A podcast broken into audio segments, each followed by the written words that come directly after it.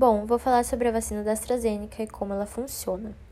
Foi desenvolvida por uma equipe da Universidade de Oxford e da empresa farmacêutica britânico-sueca AstraZeneca. A equipe de pesquisa inclui cientistas do Instituto Jenner e do Oxford Vaccine Group. Trata-se de uma vacina vetorial. Segundo a Fiocruz, ela foi desenvolvida com a tecnologia de vetor não replicante de adenovírus de chimpanzés, inofensivo para seres humanos. Trata-se de uma versão mais fraca do vírus de gripe comum em chimpanzés e contém igualmente proteínas contidas no material genético do vírus SARS-CoV-2. Após a vacinação, o adenovírus penetra em algumas poucas células do corpo humano. Essas células utilizam um gene para produzir a proteína spike. O sistema imunológico então reconhece isso como estranho e, em resposta, produz anticorpos e células T que idealmente protegem contra a infecção do coronavírus. A vacina AstraZeneca já foi licenciada em mais de 70 países em seis continentes. O primeiro país a conceder a aprovação foi o Reino Unido, em 30 de dezembro do ano passado, seguido por outros grandes mercados como a União Europeia e a Índia. A AstraZeneca teve que corrigir para baixo os dados sobre a eficácia do seu imunizante. Ele protege em 76% em vez de 79% contra infecções. Isso significa que, no grupo de indivíduos vacinados, ocorreram 76% menos casos de doenças do que no grupo de controle que receberá um placebo. Entre os maiores de 65 anos, a taxa é bem mais alta, chegando a 85%.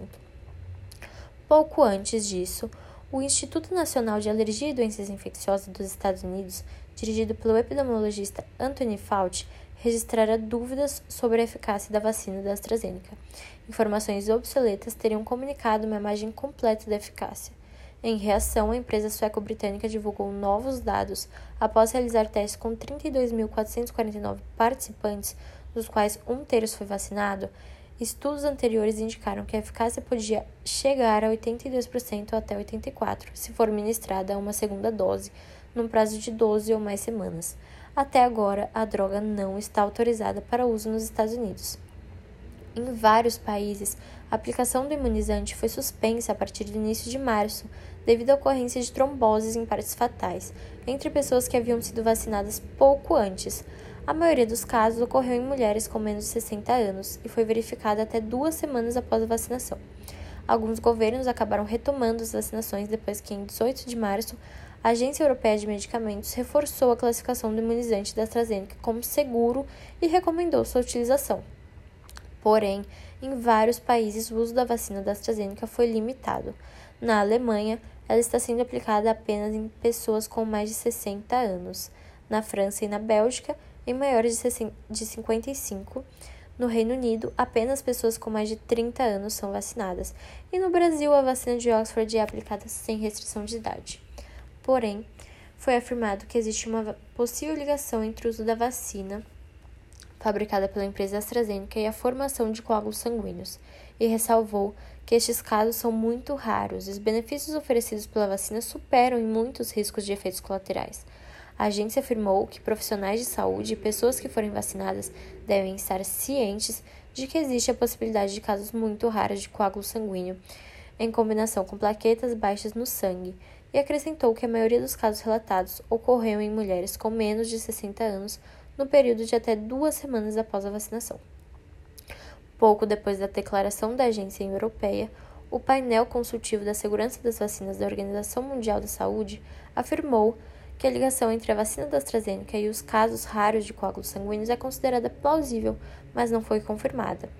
Um grupo de especialistas independentes revisou os dados globais mais recentes e afirmou que seriam necessários estudos especializados para compreender completamente a relação potencial entre a vacina da AstraZeneca e os possíveis fatores de risco. Os efeitos colaterais mais comuns são sensibilidade no local da injeção após a primeira dose, em 60% dos casos. Segundo o Instituto Alemão Robert Roche, mais da metade dos vacinados apresentou também dor de cabeça, cerca de 44% teve sensação de estar doente. Temperatura elevada e calafrios manifestaram-se em um terço dos pacientes, náusea em 25%, em 20%, febre em quase 8%.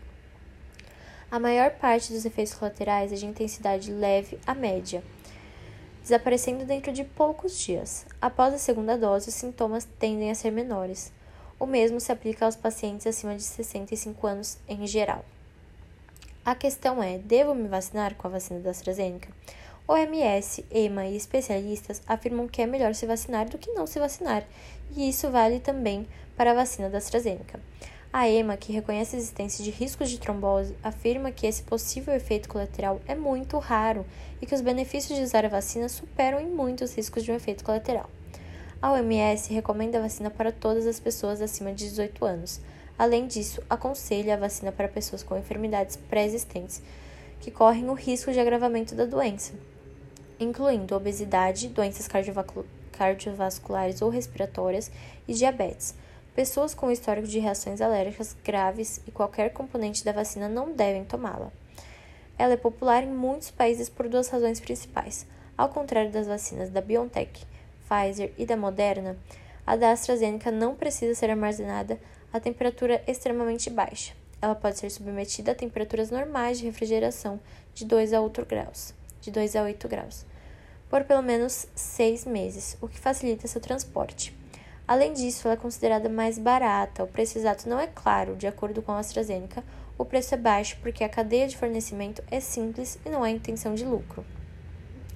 O primeiro lote do ingrediente farmacêutico ativo IFA para a produção das vacinas pela Fundação Oswaldo Cruz chegou no início de fevereiro ao Brasil. O material deve finalmente possibilitar a produção dessa vacina contra a Covid-19 em território nacional, após seguidos atrasos. O insumo foi fabricado no laboratório Uxi Biologics, na China. O laboratório chinês foi vistoriado pela Anvisa no fim do ano passado e é parceiro da farmacêutica AstraZeneca.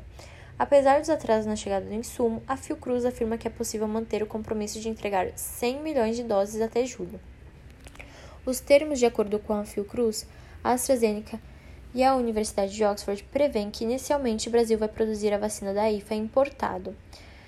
Com IFA importado, posteriormente, Biomarquinhos vai nacionalizar a produção do insumo, o que deve ocorrer no segundo semestre, a partir de um processo de transferência de tecnologia. Após a nacionalização da IFA, a Fiocruz prevê produzir mais de 110 milhões de doses até o fim deste ano, chegando a um total de mais de 210,4 milhões de doses. E foi isso as informações sobre a vacina da AstraZeneca.